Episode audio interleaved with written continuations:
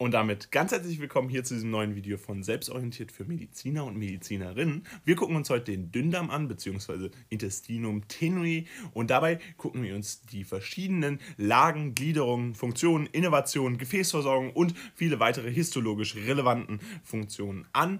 Und ganz wichtig ist dabei, wir haben verschiedene Kurse bzw. Bücher, die ihr für die Vorklinik braucht und insbesondere natürlich für das Fach Anatomie braucht, weil es ja so groß ist. Jetzt einmal in der Videobeschreibung verlinkt. Das heißt, ein bisschen Werbung in eigener Sache. Aber natürlich, wenn ihr jetzt insbesondere noch den Prometheus braucht oder auch verschiedene Endspurt-Skripte, dann könnt ihr die gerne über unsere Links kaufen. Wir haben euch da alles Relevante einmal in die Videobeschreibung gepackt. Falls es euch interessiert, würden uns riesig freuen, wenn ihr das ein bisschen anguckt. Ein bisschen Werbung in eigener Sache und jetzt würde ich sagen, starten wir in das Video. Gucken wir uns zunächst die makroskopische Betrachtung des Dünndarms an. Dabei wollen wir zunächst auf topografische Lage eingehen, gucken uns die Gliederung an, gucken uns an, wie wird das Ganze innerviert und dann gucken wir uns auch die Gefäßversorgung und die Funktion an. Und bei all diesen verschiedenen Dingen gucken wir uns jetzt zunächst die topografische Lage an. Starten wir mit der topografischen Lage des Dünndarms und da ist es so, dass er sekundär retroperitoneal liegt. Das heißt, hier ist es so, dass wir bis auf die Pars superior duodenee eine komplett retroperitoneale Lage haben. Nur bei dieser Pars superior haben wir entsprechend eine intraperitoneale Lage. Bei der Pars superior auf Höhe des Lendenwirbels 1 finden wir im Anschluss entsprechend auch an den Magen. Das heißt, hier sehen wir diese Verknüpfung, die wir bereits ähm, auch anhand dieser Zeichnung hier einmal erahnen können. Ganz wichtig also, wir haben sekundär retroperitoneal, bis auf diese eine Ausnahme, Pars superior duodenee mit intraperitonealer Lage und dann haben wir auch die Pars superior, die auf Höhe des Lendenwirbel 1 in Anschluss des Magens liegt. Dann gibt es noch die Pars descendens, die auf Höhe der Wirbelsäule liegt und die Pars horizontales, die entsprechend auf Höhe des Lendenwirbels 3 liegt. Das heißt, man kann sich das so ein bisschen merken, Lendenwirbel 1, Lendenwirbel 3, superior zu horizontales. Und dann haben wir noch die Pars ascendens, die auf Höhe des Bauchnabels liegt. Und dabei haben wir einen Übergang in das Flexura dudodon denon jejunales. Das heißt, hier äh, finden wir einen ganz wichtigen Übergang, den wir einmal äh, entsprechend auch benennen müssen, um die Lage entsprechend berücksichtigen zu können. Also ganz wichtig, grob diese Aufteilung in die topografischen Lagen. Insbesondere kann man sich sehr prägnant merken, Pars superior liegt auf Lendenwirbel 1 Höhe und Pars descendens auf der Wirbelsäule, auf Höhe der Wirbelsäule und die Pars horizontales entsprechend auf Höhe des Lendenwirbels 3. Diese verschiedenen Lagen sind natürlich sehr wichtig und insbesondere, und da darf man sich nicht verwirren lassen, grundsätzlich die Lage ist sekundär retroperitoneal. In einer Prüfung könntet ihr aber natürlich auch gefragt werden, ist es denn ein komplett retroperitoneales ähm, Organ und da werdet ihr natürlich dann darauf achten und antworten, nein, es gibt eben diese Ausnahme mit der Pars superior duodenee, die entsprechend intraperitoneal liegt und da müsst ihr dann entsprechend drauf eingehen und damit soll es auch zur topografischen Lage gewesen sein. Kommen wir jetzt zu der Gliederung. Wie kann man den Dünndarm anatomisch untergliedern? Und da ist es einmal so, dass wir grundsätzlich die Unterteilung Pars superior, Pars descendens, Pars horizontales, Pars ascendens, Iunum und Ilium nehmen können. Wir wollen euch die verschiedenen Gliederungen aber jetzt nochmal ganz genau erklären. Zunächst gucken wir uns einmal die Pars superior an. Grob ist sie ungefähr 4 bis 5 cm lang und dabei geht es um die Erweiterung des Anfangabschnitts zur Ampulla mit entsprechend äh, Übergang zu Bulbus duodendeni. Also das der Grundsatz mit dem Pars superior. Dann haben wir den Pars descendens mit 10 cm deutlich länger, doppelt so lang typischerweise wie Pars superior. Und damit finden wir hier äh, das Aufhängeband Colon transversum da und wir haben hier ein Gangsystem des Pankreas ähm, und auch entsprechend der Leber, was hier mündet. Also da finden wir entsprechend das in der Pars-Deszendenz entsprechend wieder, weswegen diese Pars-Deszendenz auch insbesondere in der anatomischen Gliederung immer wieder hervorgehoben wird. Einerseits natürlich, weil man sie gut erkennen kann, andererseits aber entsprechend auch, weil wir dieses charakteristische Aufhängeband Colon transversum haben, was hier definitiv benannt werden sollte. Dann haben wir das Pars horizontales, und dort haben wir die Arteria und Vena mesenterica superior, die ihr euch definitiv merken solltet. Genauso die Pass ascendens, wo wir hier mit dem Bündel von glatten Muskelzellen an äh, die Mesenterior superior arteria gebunden sind. Und da finden wir auch den Trizmuskel, also den Musculus suspensoris duodendeni, also hier entsprechend die Pars horizontalis durch verschiedene Muskeln äh, bzw. durch verschiedene Mut Bündel von glatten Muskelzellen entsprechend gebunden. Und dann haben wir noch das Jejunum. Dort handelt es sich um einen dicken und stärker äh, vaskularisierten ähm, Teil des Dünndarms, der entsprechend dann zu einer starken Rötung auch führt.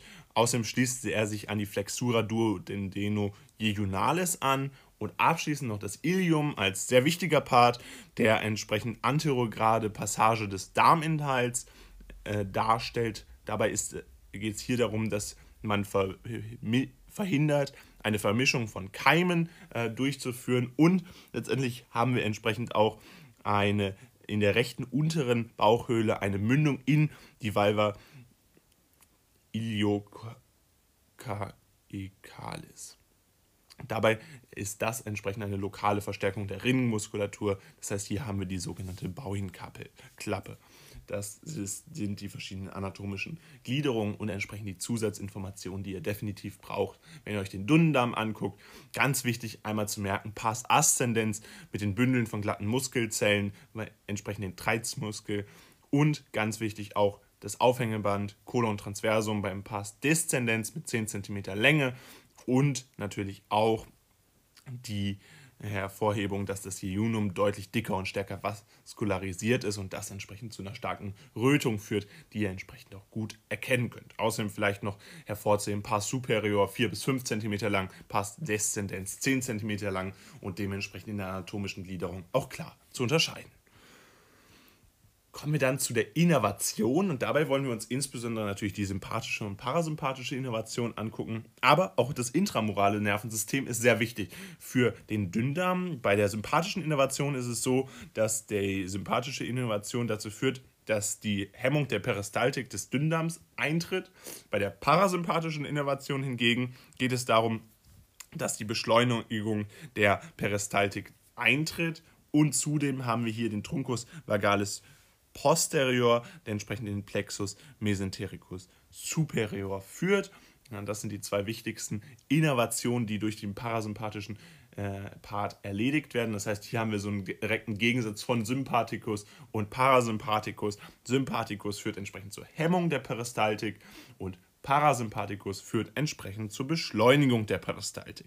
Dann haben wir aber auch noch das intramurale Nervensystem, was eine sehr wichtige Funktion im Dünndarm erfüllt. Hier ist es nämlich so, dass wir dieses intrinsische Nervensystem vorfinden, was aus Plexus submucosus und Plexus mesentericus besteht. Und der Submucosus zwischen Lamina muscularis mucosae und Tunica muscularis vorzufinden ist. Und dabei geht es hier insbesondere um die Steuerung der Darmmotorik. Das heißt, das intramorale morale Nervensystem ist dazu da, dass wir eine Steuerung der Darmmotorik vorfinden und diese entsprechend ermöglichen können. Sympathikus hemmt die Peristaltik des Dünndarms und Parasympathikus beschleunigt die Peristaltik. Das ist die grobe Unterteilung der verschiedenen Innovationen, die wir hier vorfinden können. Kommen wir dann zu der Gefäßversorgung. Wie wird der Dünndarm überhaupt über verschiedene Gefäße erreicht? Die arterielle Versorgung wird dabei insbesondere durch den Arteria pancreatic duodendalis erreicht. Das heißt, hier ist es so, dass der Truncus coeliacus mit Arterica mesenterica superior und der Arteria pancreatica duodendalis entsprechend superior und inferior verläuft Zudem haben wir hier auch einen Hauptteil, der über das Blut, über diese arterielle Versorgung äh, verläuft. Und dabei finden verschiedene Gefäßarkaden und Gefäßanastomosen immer wieder, können wir hier immer wieder vorfinden. Und das Ilium hat äh, weniger Gefäßarkaden, hat aber entsprechende stärkere Verknüpfung. Wir hatten das ja schon einmal angesprochen. Beim Ilium finden wir häufig eine sehr starke Rötung vor, die in der arteriellen Versorgung dann entsprechend auch begründet ist. Das Jejunum bildet verschiedene Gefäßarkaden und dafür haben wir bis zu 18 Gefäßäste. Das heißt, die arterielle Versorgung äh, zeichnet sich insbesondere in Unterschieden zwischen Ilium und Jejunum aus, insbesondere hier eben Ilium hat weniger Gefäßarkaden. Jejunum müsst ihr euch merken, dass es mehr Gefäßarkaden hat, aus bis zu 18 Gefäßästen, also eine sehr hohe Anzahl von Gefäßästen. Dann haben wir den venösen Blutabfluss, der entsprechend durch die Vena äh, äh, Pancreatic duodenalis in die Vena portae verläuft. Und dabei ist es so, dass hier entsprechend die Pars superior äh, dort die Venen äh, präpylorisch liegen. Und im Jejunum und Ilium ist es so, dass die Venae jejunales e iliales in die Venae Mesenterica superior verlaufen. Das heißt, sie verlaufen ganz ähnlich wie entsprechend auch die Arterien. Das sollte man sich definitiv merken, wenn wir uns hier den venösen Blutabfluss angucken. Zudem haben wir noch den Lymphabfluss. Da ist es so, dass wir vorderseitig die Nervi äh, Hepaticae und Choliaki finden und rückseitig gelangt das in den Truncus intestinalis und das Jejunum und Ilium gilt über, gibt über den Mesenterici entsprechend das Ganze ab. Und hier ist ganz wichtig hervorzuheben, dass wir eine Dünndarmwandlung haben mit Gefäßarkaden, die proximal an die Arteria mesenterica superior verlaufen. Also hier die verschiedene Gefäßversorgung, die einerseits durch die arterielle Versorgung verläuft. Insbesondere hier wichtig zu wissen, dass wir verschiedene Gefäßarkaden und Anastomosen haben. Beim venösen Blutabfluss wichtig zu merken, dass wir den Abfluss in die Vene portae haben und dann Lymphgefäße, die über Hepatici und Koliaki verlaufen. Abschließend wollen wir uns jetzt noch die Funktion angucken. Was ist überhaupt die Funktion des Dünndarms? Wie verläuft das Ganze? Und dabei hat der Dünndarm insbesondere natürlich die Funktion, eine enzymatische Verdauung und Resorption der Nahrung zu garantieren. Zudem sind verschiedene Enzyme aus dem Pankreas vorhanden, die entsprechend hier auch wirken können. Das wird entsprechend über diese Enzyme dann vermittelt. Das heißt, enzymatische Verdauung und Resorption der Nahrung wird vermittelt durch den Pankreas.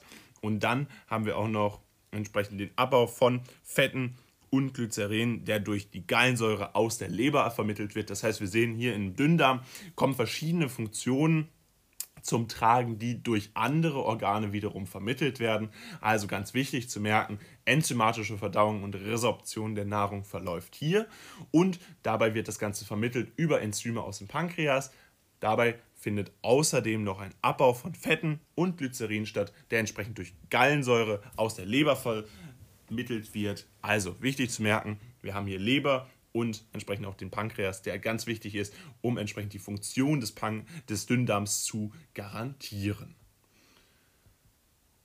Und damit wollen wir jetzt auch zur Histologie kommen. Und dabei, bei der histologischen Betrachtung des Dünndarms, ist es natürlich ganz wichtig, sich die verschiedenen wichtigen Unterteilungen, verschiedene Untergliederungen des Dünndarms bewusst zu machen. Und deshalb wollen wir uns zunächst das Duodenum angucken, gehen dann auf das Jejunum ein, aber auch auf das Ilium und wollen dann nochmal das Wichtigste, was entsprechend histologisch hervorzuheben ist, betrachten. Dabei starten wir jetzt mit dem Duodenum. Kommen wir zunächst zum Duodenum. Beim Duodenum geht es zu beachten, dass wir eine breite, hohe und dicht stehende Plica circularis haben. Dabei ist es so, dass hier die verschiedenen Glandulae duodenales und auch die Brunnerdrüsen ganz charakteristisch sind. Diese finden sich in der Tela submucosa. Das heißt, ganz typisch, ganz wichtig, ihr solltet euch merken, wo die Brunnerdrüsen vorhanden sind und wo die Glandulae duodenales vorhanden sind, nämlich in der Tela submucosa. Zudem haben wir hier sekretabführende Anteile der Drüsen, die sich in der Lamina muscularis vorfinden. Das heißt, das solltet ihr euch definitiv auch merken, dass wir da Unterschiede vorfinden, wie entsprechend diese abführenden Teil, Anteile der Drüsen sich entsprechend in der Lamina muscularis vorfinden lassen. Außerdem haben wir Drüsenzellen Zytoplasma, was sehr hell ist. Das heißt, das könnt ihr sehr schnell, sehr charakteristisch entsprechend im histologischen Bild auch unterscheiden. Ganz wichtig hier also darauf einzugehen, wie sind die verschiedenen Drüsenzellen organisiert, wie ist das Zytoplasma und wie äh, hell ist oder welche Helligkeitsstufe finden wir hier entsprechend im histologischen Bild, um dann nachweisen zu können, wie entsprechend auch dieses Drüsenzellen-Zytoplasma aussieht. Und dann haben wir lymphatisches Gewebe, was hauptsächlich aus Solitärfollikel entsprechend besteht. Das heißt, das lässt sich entsprechend im histologischen Bild auch schön nachweisen. Wie immer gilt natürlich, wir können leider keine histologischen Bilder aufgrund des Urheberrechts nachweisen. Falls ihr entsprechende Bilder aus eurem eigenen Lehrbuch habt, guckt euch die gerne parallel an. Wichtig nochmal, merkt euch, dass ihr breite, hohe und dicht stehende Plique circularis vorfindet. Die sind ganz charakteristisch und dementsprechend auch ganz wichtig. Und dass ihr Glandulae duodenalis und Brunnerdrüsen auf jeden Fall identifizieren können müsst. Das findet ihr entsprechend in der Tela submucosa und das Drüsenzellenzytoplasma entsprechend sehr hell ist und dementsprechend auch nachweisbar ist. Kommen wir dann zum Ilium. Beim Ilium ist es so, dass wir hier niedrigere ausgeprägte Plique circularis haben. Das heißt, sie sind auch weniger zahlreich. Das heißt, hier ein ganz entscheidender Unterschied zum Duodenum, wenn man das Ganze vergleichen möchte. Das wird ja typischerweise in der histologischen Betrachtung gemacht. Also beim Duodenum haben wir diese breiten, hohen und auch sehr dicht stehenden Plique circularis. Hier haben wir deutlich niedrigere Plique circularis, die auch weniger zahlreich sind. Wir haben hier auch niedrig, äh, tiefere und kürzere Krypten und Zotten. Tiefer wird natürlich anders geschrieben. Bitte entschuldigt den kleinen Rechtschreibfehler Fehler hier. Krypten sind entsprechend tiefer, Zotten kürzer. Also auch das ein ganz entscheidender Unterschied. Und in den Sekundärfollikel finden sich entsprechend dann B-Lymphozyten und hochendotheliale Venen. Äh, das ist natürlich ganz wichtig, um entsprechend dann diese Sekundärfollikel ausweisen zu können. Außerdem haben wir eine Ansammlung von Pia-Plaques, die entsprechend in den Lymphatici aggregiti, also in den Lymphfollikeln, nachweisbar sind. Und diese wölben die Schleimhaut vor und unterbrechen die Lamina muscosa.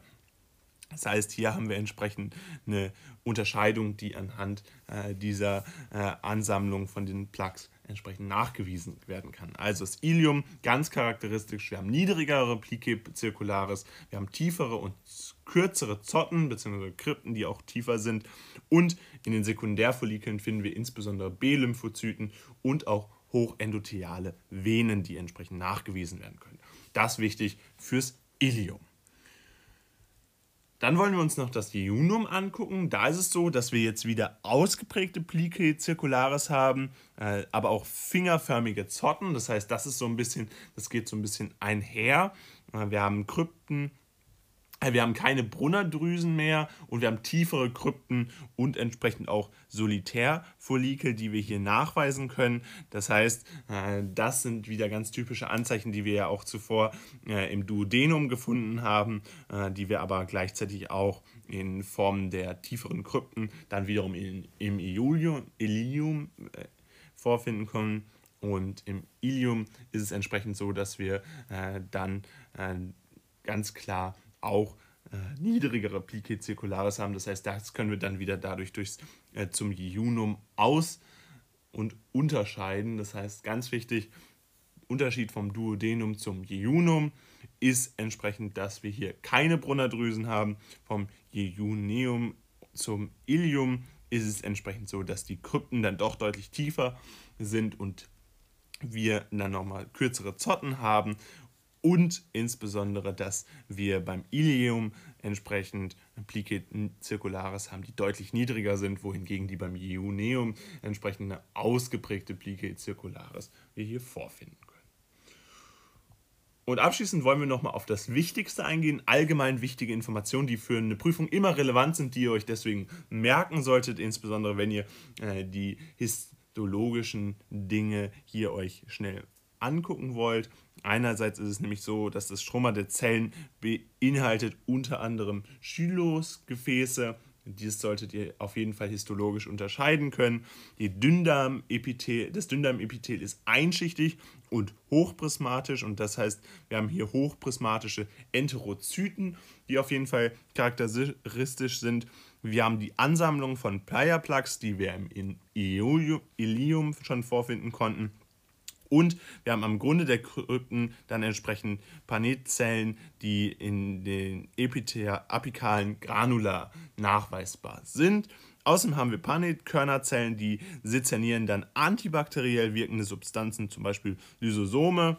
Und wir haben eine Regeneration des Darmepithels, die durch Stammzellen vermittelt wird, im unteren Drittel der Krypten. Das heißt, wir haben hier ganz verschiedene Funktionen, die auch durch dieses histologische Gewebe vermittelt werden. Und dementsprechend solltet ihr euch diese wichtigsten Informationen auf jeden Fall merken. Insbesondere natürlich wichtig hervorzuheben, Dünndarmepithel ist einschichtig und hat entsprechend hochprismatische Enterozyten. Auch diese Ansammlung von Player Plugs solltet ihr euch definitiv merken und dass die Regeneration des Darmepithels durch Stammzellen vermittelt werden kann und entsprechend im unteren Drittel der Krypten nachweisbar ist. Und abschließend eben nochmal ganz wichtig hervorzuhellen, am Grunde der Krypten finden sich entsprechend noch Panizellen, die mit apikalen Granula dann entsprechend identifizierbar sind. Und damit soll es auch gewesen sein von diesem Video rund um den Dünndarm, um das Intestinum tenue. Falls es euch gefallen hat, würden wir uns riesig freuen, wenn ihr uns ein Like da lasst. Gerne könnt ihr unseren Kanal auch kostenlos abonnieren und wir würden uns riesig freuen, wenn ihr auch die Kurse und Bücher äh, für die Vorklinik einmal in der Videobeschreibung auscheckt. Das ist ein bisschen Werbung für diese Prometen, beziehungsweise auch für die, für die verschiedenen Endspurtskripte, die euch da sicherlich hilfreich sind. Falls euch das interessiert, checkt den ersten Link in der Videobeschreibung aus und dann wünschen wir euch ganz viel Spaß und auch Erfolg beim Lernen und dann sehen wir uns hoffentlich bald wieder. Haut rein und ciao.